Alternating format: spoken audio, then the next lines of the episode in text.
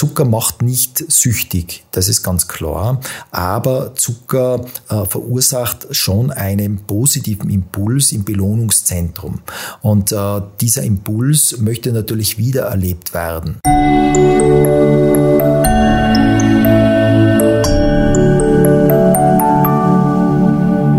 Hallo meine Lieben, herzlich willkommen bei einem weiteren Podcast How to Baby. Ich bin euer Host Petra Russo und heute habe ich ein Ernährungsthema für uns vorbereitet. Es geht um, ja, ich würde sagen, um die Schattenseiten der Ernährung, nämlich um die Adipositas.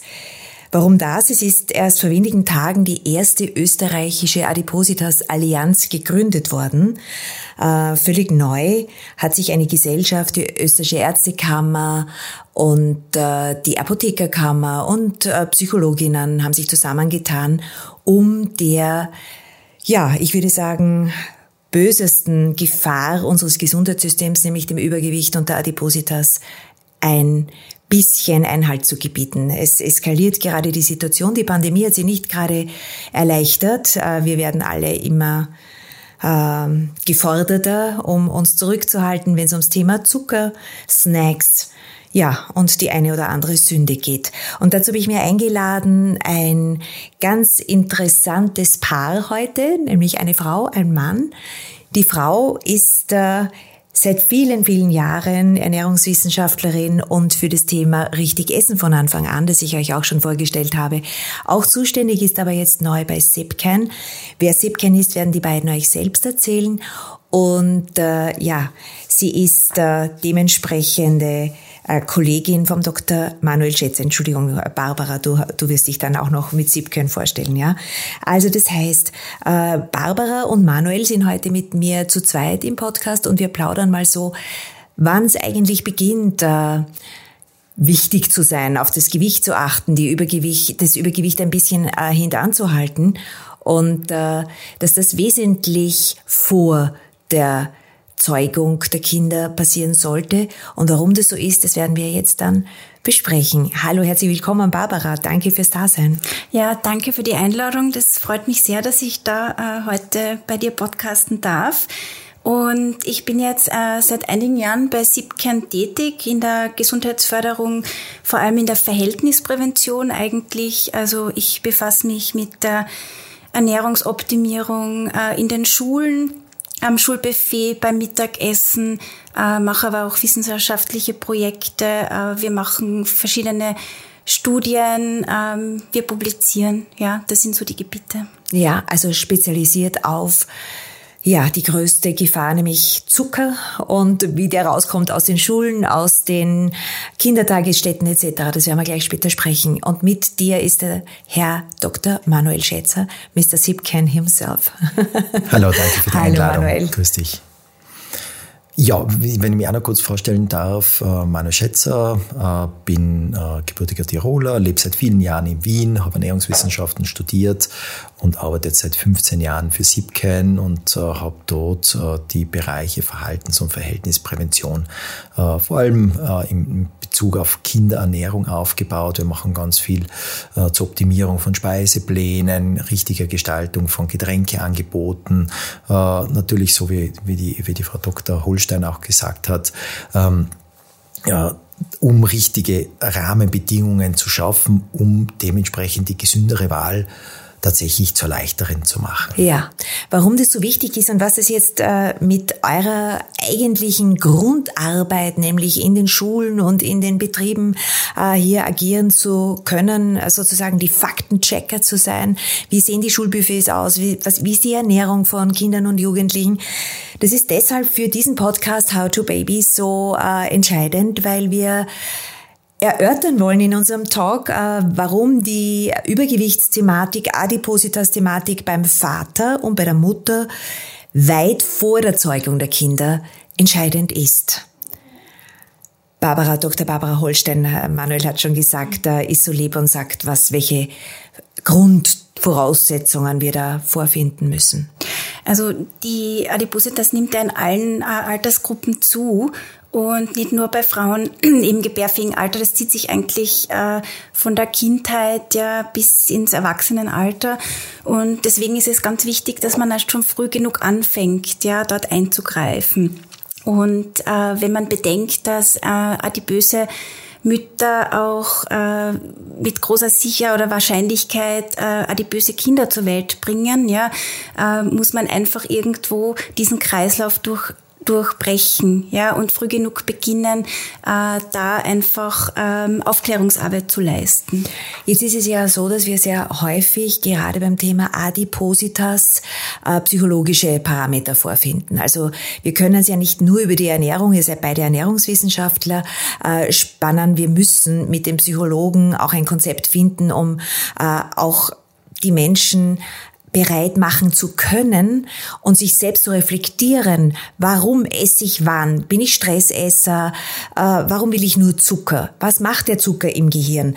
Was macht er überhaupt? Also diese gesamten Auswirkungen, äh, dass äh, wir wissen, dass mittlerweile, ich glaube, bis zu jede dritte Person übergewichtig ist und äh, dementsprechend der Weg ganz kurz in die Adipositas, also in die, ins krankhafte Übergewicht geebnet ist. Äh, SIPCAN, ihr habt es schon gesagt, ich werde es dann in den Shownotes alles anführen, wer Interesse hat, zu schauen, äh, was die Wissenschaftler hier Tolles machen, vor allem in den Bildungseinheiten, in Kindergärten etc. Äh, SIPCAN analysiert aber ihr habt ja auch Psychologen mit im Team. Äh, welche Zahlen, Daten, Fakten können wir denn heute schon hören zum Thema Jugendliche, die ja einen Schritt vom Elternwerden entfernt sind? Und was bedeutet das? Vielleicht könnt ihr mir sagen, was, äh, was dazu erwarten ist, wenn, wenn ich jetzt mit 15 übergewichtig oder adipös bin, habe ich dann noch reelle Chancen mit 25 gesunde Kinder, nicht adipöse Kinder zu zeugen, Männer oder Frauen? Also ich denke, dass man äh, auf jeden Fall früher ansetzen sollte, weil ähm, wenn die Kinder auf die Welt kommen, ja, dann haben die Eltern ein, eine extrem große Vorbildwirkung und können da schon ähm, einiges vorleben, was man halt äh, bewusst ähm, ernährungstechnisch jetzt ähm, gut und ausgewogen machen könnte ähm, was auf Lebensmittel und, und äh, Getränke bezogen ist. Ja. Und Kinder, die ähm, diese, dieses äh, Vorleben der Eltern sehen, ja, die, die lernen ja nach dem Beobachten und deswegen äh, imitieren sie das, was sie vorgelebt bekommen. Also das bezieht sich jetzt nicht nur aufs Essen und Trinken, ja, es bezieht sich auf andere Situationen wie äh, Handykonsum oder Gebrauch auch, ja. Also ich äh, glaube, dass es sehr, sehr viel früher ansetzen sollte. Das ist das Entscheidende gesagt, Handykonsum, weil der geht ja einher auch mit dem Übergewicht. Äh, Handykonsum, Mediennutzung, äh, Tablets und Co. heißen ja auch schon bei den ganz Kleinen, das sieht man ja an den amerikanischen Studien, dass hier Übergewicht und Adipositas äh, sozusagen auch Tür und Tor geöffnet wird. Welche äh, Risikofaktoren wir haben, das können wir ja später sprechen, aber Manuel, sag mir du mal, warum die Männer so entscheidend auch sind oder auch das Körpergewicht der Männer bei der Zeugung. Wie schaut's denn da epigenetisch wirklich aus? Es ist so, dass wir aus, aus Studien wissen, dass dass das Gewicht sowohl Vater wie auch Mutter einen entscheidenden Einfluss auf äh, die Chance, dass auch das Kind übergewichtig sein wird, hat. Äh, wir wissen aus ähm, Familienstudien, dass die Datenlage ein bisschen differenziert ist. Wir haben aber aus, aus, sehr vielen zwillingsbezogenen Studien sehr gute Daten, dass die Chance, dass ein Kind übergewichtig sein wird, bei gut 75 Prozent liegt, wenn auch ein Elternteil adipös ist. Also die Chance, dass ein Kind äh, übergewichtig ist, ist bei einem, äh, wenn ein Elternteil übergewichtig ist, besteht. Wenn beide stark übergewichtig sind, ist die Chance wirklich sehr hoch. Man geht äh, von circa 80 Prozent aus. Wow. Ähm, von genetischer Seite, ja, und das Wow hat uns auch äh, äh, so getroffen, dahingehend, wir sind natürlich verhältnis- und verhaltensbezogene Forscher äh, und äh, legen halt auf diesen Punkt einen sehr großen Stellenwert. Das erscheint aber auch logisch, weil ein Kind natürlich in der, während des Zeugungsprozesses ähm, die Information der Eltern mitbekommt. Und natürlich, wenn jemand stark übergewichtig ist, dann ist es äh, bezogen auf den Mann natürlich in der Spermogenese äh, mit berücksichtigt. Gleichzeitig wissen wir, und da will ich jetzt nicht die Männer ein bisschen außen vor lassen, der Einfluss der Mutter ist sowohl von, von genetischer Seite als auch von verhaltensbezogener Seite äh, ein bisschen stärker als jener des Vaters. Ähm, vom verhaltensbezogener Seite ist es eigentlich logischer, ja, wie von, von genetischer Seite. Für mich als Naturwissenschaftler, äh, weil einfach die Mutter sehr oft einen sehr starken Einfluss oder in der Regel den stärksten Einfluss auf die Ernährung des Kindes hat, ähm, was man aber auf keinen Fall außer Acht lassen darf im Vorfeld schon, als wenn das äh, äh, ein Paar zusammen ist, also natürlich auch der Mann ganz starke verhaltensbezogene Muster in die Beziehung mit einbringt und natürlich dementsprechend auch das, das Verhalten beeinflusst. Wir werden dann vielleicht später noch drüber reden, äh, wenn, wenn Väter beziehungsweise gesunde Speisen einfach nicht akzeptieren, ja, dann werden natürlich wie Gemüse, Brokkoli oder wie auch immer, da werden sich natürlich auch die, die Kinder daran orientieren und auch die, die, die Frau, die in der Regel leider, muss ich sagen, bei uns in der Familie ist es anders, für die Zubereitung der Speisen noch äh, verantwortlich ist. Teilweise, und ja. Es teilweise, das verändert sich ja. jetzt, Gott sei Dank, muss ich sagen, als, als weltoffener Familienvater äh, sollte auch so sein, aber in vielen Familienstrukturen ist es noch nicht der Fall. Ja. Aber da muss man wieder eines dazu sagen. Wir haben zwischen 1975 und äh, 2014 habe ich äh, rausrecherchiert von drei Prozent übergewichtiger Väter 1975, jetzt 14 Prozent übergewichtige Väter. Also es ist ziemlich zugenommen. Scheint mir sogar niedriger Wert. Ja, ja also, na okay, hm. gut. Weil man weiß, dass gut äh, fast 60 Prozent der Männer in Österreich übergewichtig seien, aber ja. äh, das, es ist halt äh, auch sehr viel ein, ein, ein Personengruppe, die äh, in der Lebenszeit schon eher fortgeschritten ist. Also mit zunehmendem Alter Werden verändert sich stärker. das. Ja, genau. ja, aber das ist eine Studie aus den Niederlanden. Egal, äh, fest steht, dass die Spermien der übergewichtigen Väter ja auch an Qualität verlieren. Das wissen wir, das mhm. ist evident. Und jetzt kann man das natürlich hochrechnen, weil du auch, wenn du sagst, ja, die Frau ist natürlich nur für die Familiengesundheit, für den oftmals Familientisch, für die richtige Ernährung, für als Vorbild etc. wichtig. Und natürlich ist es für die Frauen, die jetzt übergewichtig schwanger werden, ganz essentiell, weil auch die Geburt, wenn man übergewichtig oder adipös ist, natürlich ungleich komplizierter verläuft. Mhm. Das wissen wir auch. Nichtsdestotrotz können wir nicht sagen, wie du völlig richtig sagst, die Väter sind außen vor und ein bisschen, äh, weil das sieht man ja schon. Also man, ja. man hat ja schon diesen typischen Körperbau. Jetzt trainieren sie ja diese jungen Männer sehr, sehr intensiv intensiv. Sie haben ja jetzt diese testosteronlastigen Körper, also sprich keinen Bauch, breite Schultern. Das ist ja auch ein evolutionstechnisches mhm. Aussehen, wonach die jungen Frauen und Mütter am besten gehen.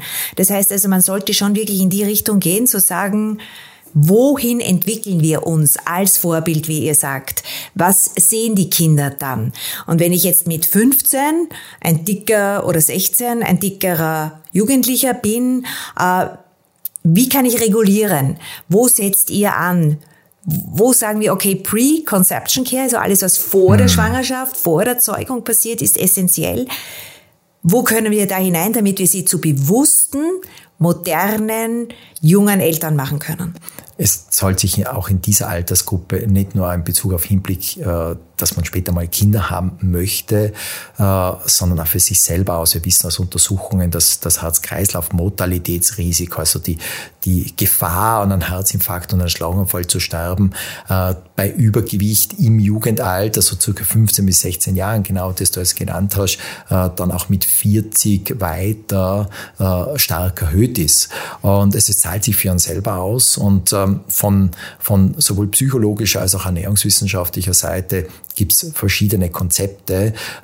Es geht von unserer, das, was wir verfolgen, ist, wir arbeiten einmal grundsätzlich mit, mit erreichbaren Zielen. Wir erleben so oft, dass in der Motivation, in der Vorbereitung für sich selber und viele Jugendliche haben halt den Augenblick, die denken auch nicht dran, in 20 Jahren kann Diabetes zu bekommen und die denken auch nicht dran, ah, in 10 Jahren hätte ich gerne ein Kind und mein Wunsch wäre, dass das Kind dann äh, nicht übergewichtig ist. Das Bewusstsein besteht einfach auch nicht und äh, es müssen erreichbare Ziele sein und diese Erreichbarkeit versuchen wir in unserer Arbeit vor allem In dieser Zielgruppe, die da genau hineinfällt, nämlich an den, äh, mit den Jugendlichen an den Schulen ähm, dementsprechend umzusetzen.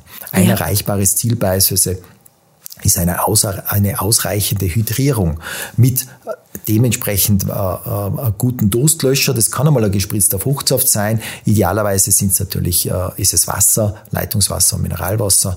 Äh, dahingehend, man haben in Österreich ein wahnsinniges Glück, weil wir gutes Wasser haben. Äh, und man merkt aus, dem, aus der Hydrierung heraus, dass sich äh, viele Leute entwickeln, weil sie dehydriert sein, zu wenig trinken, auch ein Heißhunger Richtung süß, weil der Körper oder äh, es beginnt eine Nahrungssuche. Aber der Körper sucht nicht nach Energie, sondern er sucht eigentlich nach Flüssigkeit. Ja? Okay. Und dementsprechend äh, erleben wir da eine Verschiebung, dass die Leute zum Kühlschrank stehen und dort die Schokolade äh, sich holen oder sonst irgendwas anderes, aber in Wirklichkeit seien sie, äh, seien sie durstig. Dasselbe erleben wir auch mit dem Kaffeekonsum, dass Leute eigentlich dehydriert sein und sich die zweite Tasse äh, Espresso gönnen, um den Körper wieder zu pushen. Äh, alles, was er aber eigentlich bräuchte, wäre äh, ein Dreiviertel Liter Wasser. Wasser. Ja, genau. Und also der Tipp wäre, und das Gute, und jetzt komme ich auf, auf die Erreichbarkeit der Ziele, man erlebt dann auch als Jugendlicher, und da können wir viele tausend äh, Bestätigungen dafür geben, weil wir das schon so lange in den Schulen machen, auch die Rückmeldung, dass Schüler erleben, dass sie leistungsfähiger sind. Und das ist so ein tolles Goodie, das man in der Gesundheitsförderung normalerweise nicht hat, weil die Ziele, die man verfolgt, sind oft so langfristig. Und mit der guten Hydrierung erlebe ich, dass ich meinen Tag besser erlebe, dass ich wacher bin, dass ich Gesprächen besser folgen kann. Und diesen Mehrwert äh, kann man dann den Jugendlichen tatsächlich als, als ähm, erlebbar vermitteln und vielleicht auch verkaufen. Und äh, daraus, und daraus wird natürlich dementsprechend da, äh, dann der Zuckerkonsum und die Energieaufnahme beeinflusst. Und dadurch haben wir wiederum einen Einfluss auf äh, eine mögliche Veränderung bezüglich des Körpergewichts. Ja, super. Barbara, wie, wie wie, kannst du das zu den, zu den, aus der Frauensicht sozusagen? Ja, also wir haben da in den Projekten ganz gute Erfahrungen gemacht, wenn wir mit äh, Biers-Konzepten arbeiten, ja, in der ja. Altersgruppe, weil so diese Influencer, ja, ja. heutzutage einfach eine große Vorbildwirkung in dieser Altersgruppe zeigen und wir haben da quasi Peers aufge ausgebildet, aufgeklärt und die haben das dann an die äh, jüngeren ähm, Schüler weitervermittelt. Ja, also ja. das hat eigentlich in diesem in diesem Rahmen in den Schulen ganz gut funktioniert. Ja, ja super, super, dass da was passiert. Ich habe ja bevor wir uns heute hier treffen mit einer lieben Kollegin, die aus der gleichen Ebene wie ihr kommt, ein Podcast aufgenommen zum Thema Fake äh, und falsche Informationen über die sozialen Medien. Da hat sie eine Studie gemacht über äh, Influencer, die halt leider Gottes 70 bis 75 Prozent falsche Ernährungsempfehlungen geben. Aber das hört ihr, meine lieben im Podcast, wenn ihr nach vorne spielt. Also der ist knapp bevor wir jetzt ausgestrahlt werden da. Würde mich sehr freuen, wenn ihr reinhört, äh, aware bleibt, also wirklich Acht gebt und euch bewusst werdet, dass ähm, dieses Thema Übergewicht und Adipositas nicht eines ist, das jetzt einen kurzen Lebenszeitabschnitt umfasst, sondern dass man hier wirklich äh, die Wurzeln legt und diese Wurzeln bleiben sehr, sehr häufig im Körper und gehen halt dann weiter in die, wie wir sagen, nächste Generation und übernächste Generation. Wir sehen es ja immer wieder. Äh, was es für Auswirkungen hat, äh, was Adipositas, gehen wir jetzt wirklich wieder zur krankhaften Übergewichtigkeit dieser Menschheit, äh, für soziale Auswirkungen hat, Stigmatisierung, schlechtere Arbeitsplätze, wenn überhaupt, ja, was diese Pandemie sozusagen des Dickwerdens und Dickseins auf dieser Erde auslöst äh, und vor allem auch für die Kinder dann auslöst, das machen wir dann im, im nächsten Podcast vielleicht auch, wenn wir sprechen über die, über die Babys und Kleinkinder, Barbara. Ähm, aber vielleicht könnt ihr noch mal ganz kurz, das wird mich jetzt sehr, sehr, hat mich getriggert, dieses äh, positive Denken, wie man die Jugendlichen mit dieser Zuckerdiskussion und anderen Getränken und viel Wasser trinken äh, empowern kann. Ich denke jetzt an Instantly, Entschuldigung, aber es ist jetzt gerade sehr, sehr heiß. Ich denke an die vielen Feste, Festivals mit Unsummen von Alkohol der natürlich auch sein Übriges tut. Könnt ihr mal ganz kurz zu dieser Wirkung eingehen? Äh, Zuckerwirkung im Gehirn. bei den Jugendlichen? Warum suchen wir süß? Barbara?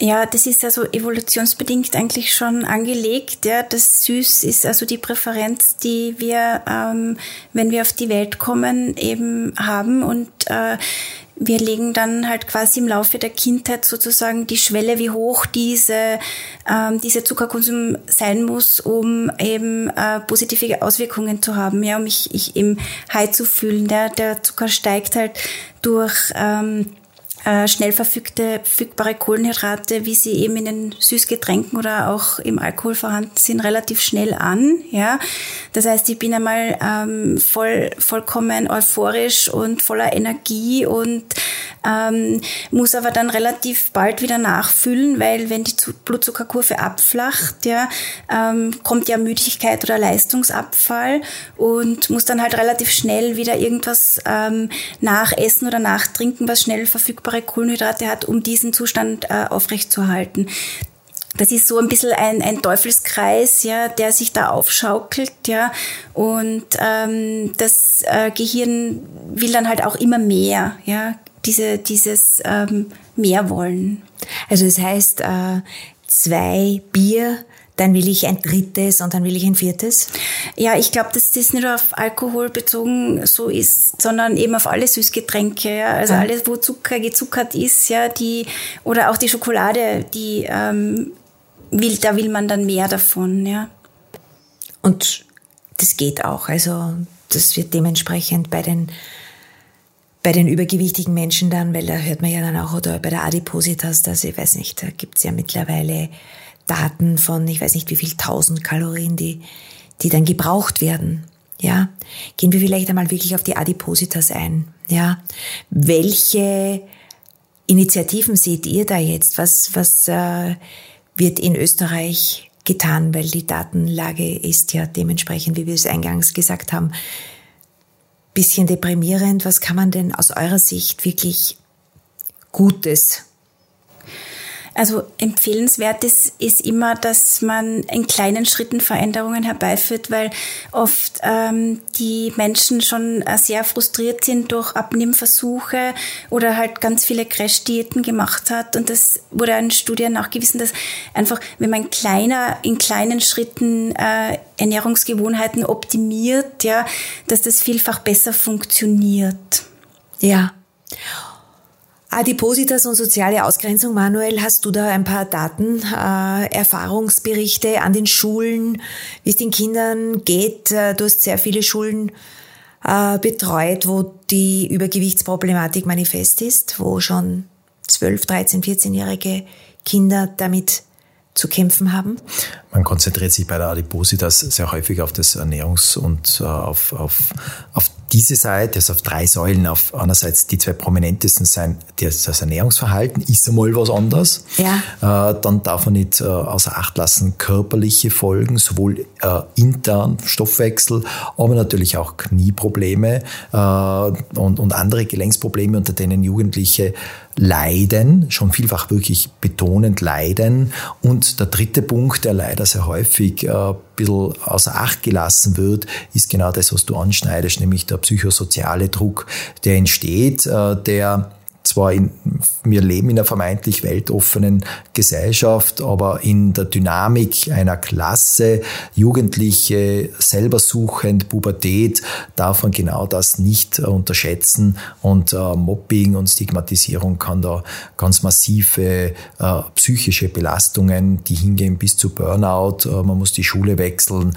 oder man will gar nicht mehr außer Haus gehen, äh, dementsprechend nicht außer Acht gelassen werden dürfen. Und wir haben jetzt gerade eine Studie abgeschlossen, geschlossen, äh, zur, bei der wir uns zum zweiten Mal repräsentativ in Österreich die, ähm, die äh, in den Schulen bearbeiteten Gesundheitsfaktoren angeschaut haben. Und spannenderweise haben dann zwar 81 Prozent der Schulen gesagt, Thema Ernährung ist bei uns präsent. Aber wenn es darum geht, äh, Widerstandsfähigkeit, genau diese Faktoren der Resilienz, die in der Gesundheitsförderung, also gesund zu bleiben, ja, wichtig sind, spielen beispielsweise nur an 8% der Schulen eine Rolle.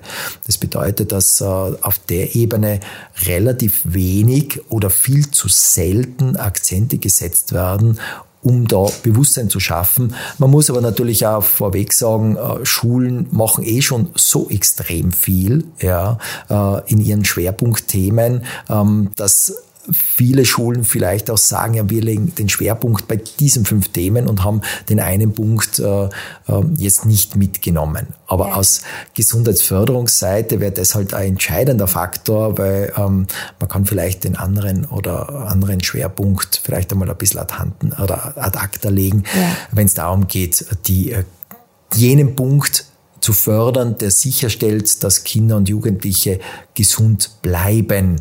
Und dann, wenn sie gesund bleiben, müssen wir uns nicht mit äh, der Gesundung oder Heilung einer Erkrankung beschäftigen. Du sagst es, es geht um Prävention.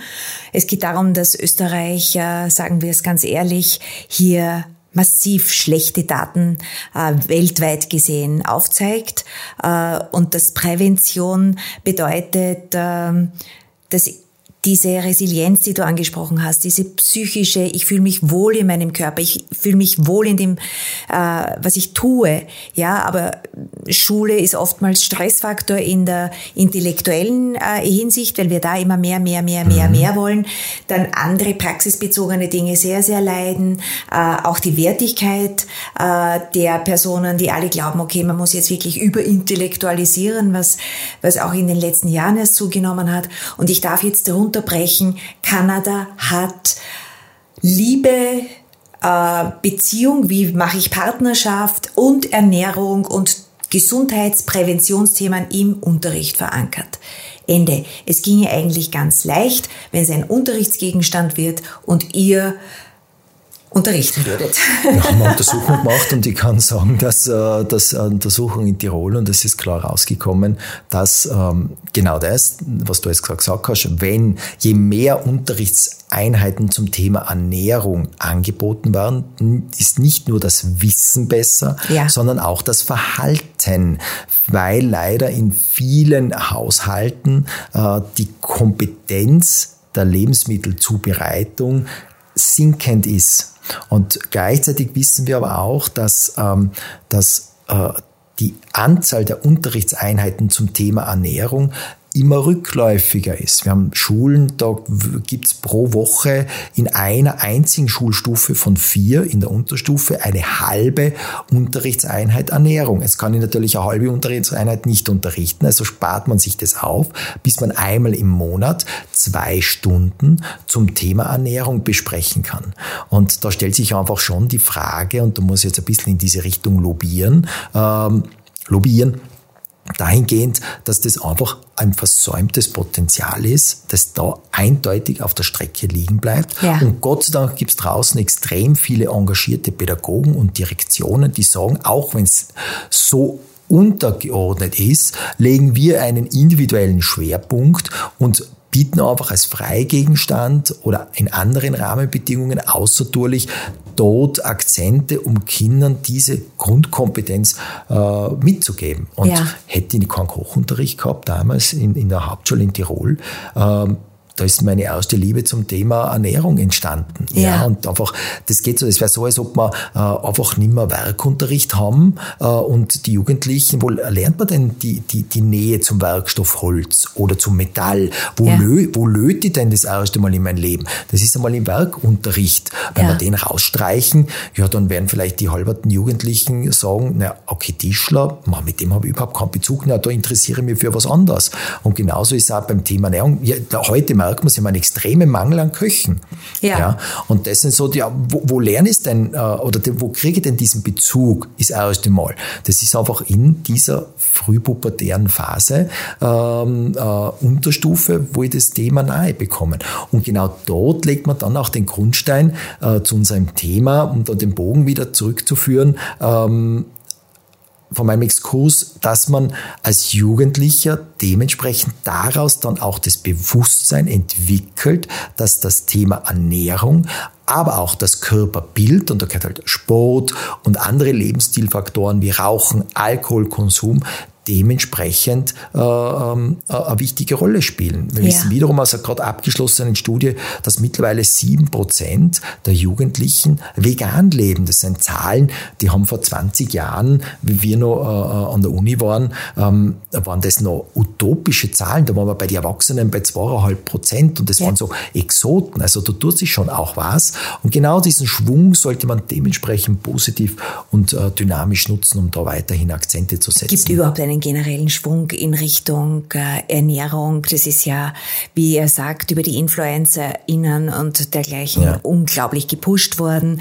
Es ist die Nahrungsmittelindustrie dahinter, aber das ist, man könnte auch was Positives daraus machen und wie du sagst, Bewusstsein schaffen, dass ich das selbst zubereite, mir zuführe, dass das alles mein Körper ist, ja. der dementsprechend geprägt wird durch diese Muster. Und ja? wenn ich mal drinnen bin im Adipositas, um das Thema da vorne aufzugreifen, wir wissen aus Untersuchungen auch, ich weiß nicht, sage immer Untersuchungen, aber ja. es geht halt sehr darum, objektives Bild abzugeben und möglichst wenig subjektiv zu argumentieren, ähm, wissen wir einfach, dass, dass im Belohnungszentrum Zucker macht nicht süchtig, das ist ganz klar, aber Zucker äh, verursacht schon einen positiven Impuls im Belohnungszentrum. Und äh, dieser Impuls möchte natürlich wiedererlebt werden. Und äh, das bedeutet, wenn ich die Woche Hausnummer eine Tafelschokolaде ist oder über langere Zeit einen regelmäßigen Zuckerkonsum, werde ich diesen, äh, diesen, diesen vermeintlichen Kick ja, weniger wahrscheinlich bekommen, als wenn ich jetzt selten was Süßes konsumiere und wir dann etwas Süßes gönne, dann fährt es natürlich anders ein. Und äh, dementsprechend brauche ich dann auch unter Anführungszeichen eine gewisse äh, größere Menge an Süße, um diesen Kick erleben zu können oder das zu erhalten, was ich mich, der, was ich mir dann insgeheim äh, erhoffe aus dem Lebensmittel heraus. Du sprichst vom Belohnungszentrum und du hast aber eingangs gesagt, Zucker macht nicht süchtig. Ist das wirklich so? Ja, man spricht doch immer wieder von der Zuckersucht. Ja, dem möchte ich aber widersprechen, dahingehend, okay. dass man Zucker auf keinen Fall mit einer äh, süchtig, also Zucker und Koffein, äh, Entschuldigung, äh, Zucker und äh, äh, Nikotin ja auf dieselbe Ebene zu stellen, ist nicht zutreffend. Zucker ist, ist ein äh, essentieller und wichtiger Bestandteil in der Ernährung des menschlichen Körpers. Äh, alle Kohlenhydrate, die wir essen, werden auf die niedermolekulare Ebene des Zuckermoleküls heruntergebrochen und im Körper dann in die Energiegewinnung, sprich die Umwandlung der chemischen Bindungsenergie der Moleküle in ATP, einer universellen Adenosintriphosphat, die will da nicht ausgehen, das ist eine universelle Zahlungseinheit, die ja. in allen Zellen verwendet werden kann. Und für den Körper ist die Zuführung von Zucker von evolutionsbiologischer Seite extrem super und klug, weil es eine extrem effiziente Form der Energie ist, ähm, weil wir beim Einatmen des Sauerstoffs, den atmen wir nur ein, damit wir in den Mitochondrien die Bindungsenergie der Moleküle brechen können und die frei werdende Energie für andere Zwecke verwenden können. Wenn wir jetzt 100% Sauerstoff einatmen, dann können wir fast 100% für die Zuckerverbrennung verwenden. Für mhm. die Fettverbrennung ist das nicht möglich. Da muss ich mal gleich 20% des eingeatmeten Sauerstoffs wegzwacken, um die komplizierten Fettmoleküle aufzubereiten. Lange Rede, kurzer Sinn, für den Körper ist das eigentlich voll cool, okay. wenn er Zucker bekommt. Also okay. äh, wenn wir vor 10.000 Jahren äh, zu einer Waldlichtung kommen wären und da wären alles Schokoladeriegel gehen, dann wäre das, dann wäre das der evolutionsbiologische Jackpot, weil ich sage, Wahnsinn, da ist super viel Zucker und da ist super viel Fett drinnen, äh, das ist doch, und leicht verfügbar ist es auch noch, das ist der Hammer. Ja. Mhm. Nur halt der Körper ist insgeheim, äh, ich will das nicht pauschalisieren, ich brich das auf mein, mein Körper ist ein fauler Hund, der verbrennt halt den Zucker viel lieber und das ist auch das, möchte ich nochmal aufgreifen, was die, was die äh, Frau Dr. Holstein gesagt hat, ähm, die liebe Barbara hat nämlich dahingehend, dass wenn wir Zucker zuführen, dann bevorzugt der Körper den Zucker in der Verbrennung. Und es kommt das Insulin ins Spiel. Das Insulin ist ein weichen Hormon dahingehend, dass es dem Körper sagt, stopp die Fettverbrennung, wir haben eh den Zucker da, lager das Fett, was zusätzlich mit Zucker kommt aus dem Schokoladeriegel, für später ein. Ja, wir greifen dann irgendwann einmal zu. Jetzt haben wir eh den Zucker und den verbrennen wir jetzt einmal.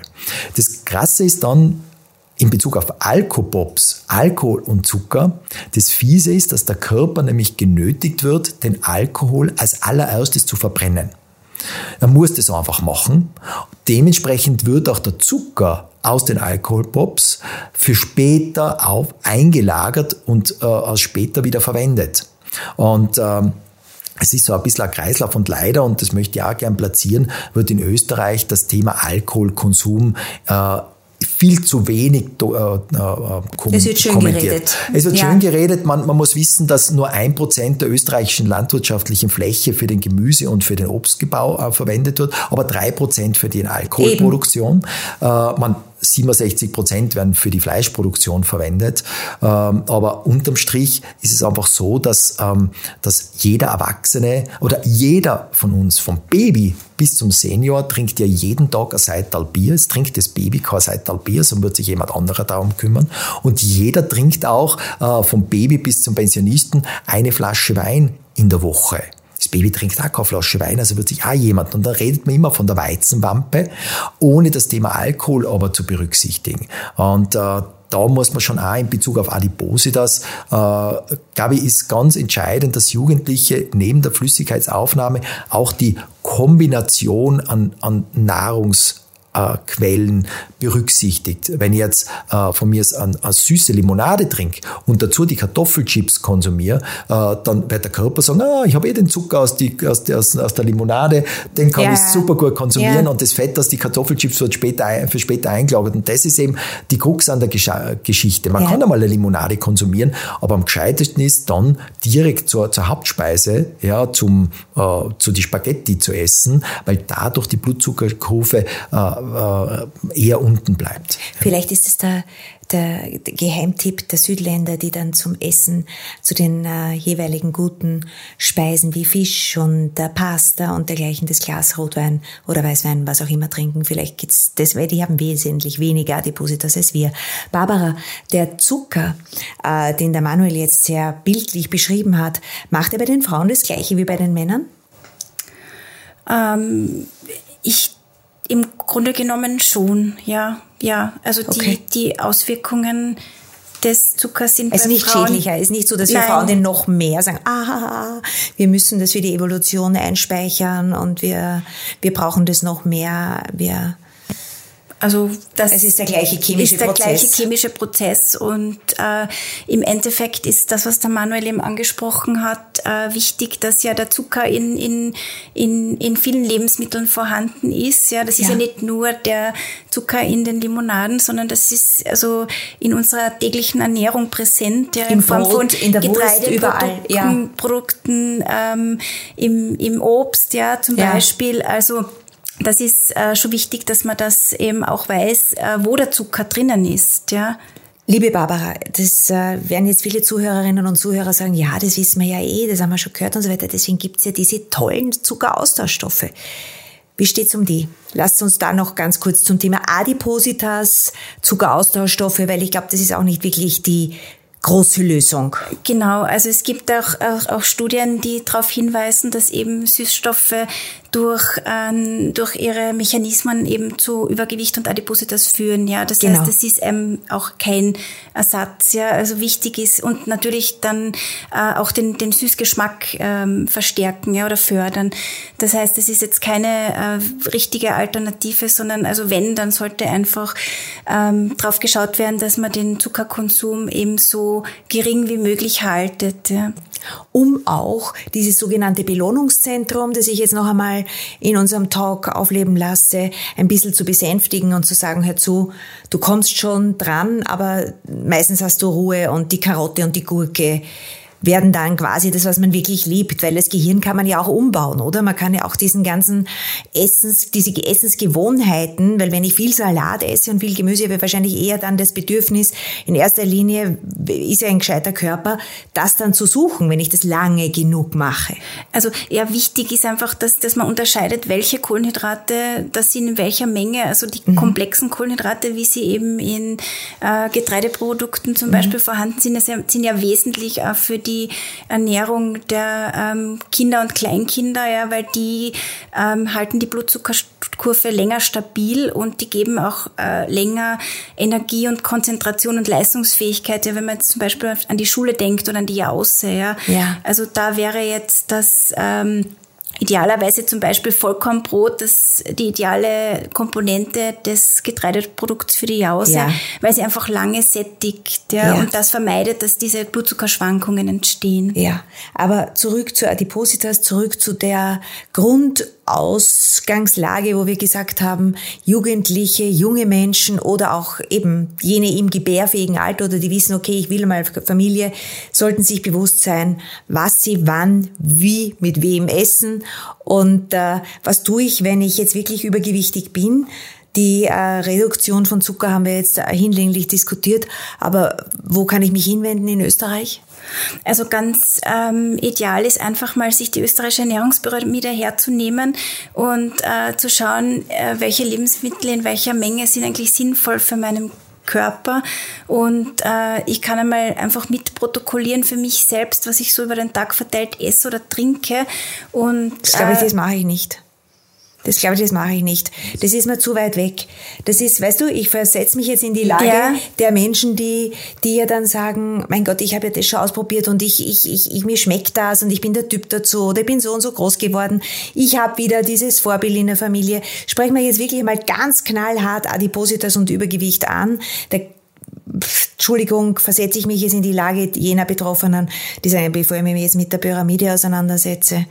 Ich will ja was spüren. Da crash ich jetzt ganz ja. kurz und sage, kommt bei uns bei Sipken auf die Homepage und äh, wir führen nämlich regelmäßig bundesweit eine fast Vollerhebung zu den zur Verfügung stehenden Adipositas-Therapieprogrammen durch. Ja. Und das ist eine bundesweite Datenbank. Wir wissen, dass jedes ja. Individuum äh, oder jede Person für sich individuell ist und für manche passt, äh, eine, äh, passt mehr eine Kohlenhydrat oder mehr eine eiweißlastige Ernährung. Ja. Auch wenn es da von der Physiologie her alle grundsätzlich gleich aufgebaut sein, aber es spielen einfach sehr viele auch psychologische Komponenten eine Rolle. Und da sollte einfach jeder für sich einen guten Weg finden. Und äh, es geht aber darum, eine professionelle äh, Unterstützung sich zu organisieren. Ja. Und diese äh, versuchen wir über diese Übersichtsdokumente bundesweit ähm, zu, zur Verfügung zu stellen. Also das findet man auf www.sipcamp.at ja. im Wissenschaftsbereich Bereich zum kostenlosen Download und dort sind äh, über 200, na, gut 200 äh, Kontaktadressen mit dem äh, Leistungsprofil aufgelistet. Ja, das ist super. Danke, Manuel. Danke, Barbara. Also dort wollte ich hin, dass man, äh, wenn man wirklich jemanden kennt oder wenn man äh, Bedenken hat und äh, zumindest einmal jetzt wirklich ein schönes Bild sich machen will, sich bei euch meldet. In den Shownotes, meine lieben Zuhörerinnen, haben wir wieder www.sipcan.at, wie der Dr. Manuel Schätzer und die Dr. Barbara Holstein jetzt gerade gesagt haben. Da sitzen lauter so junge, sehr sympathische Menschen, die auf eure individuellen Fragen eingehen, weil um das geht's mir. Das wollte ich eigentlich als Schlusssatz haben.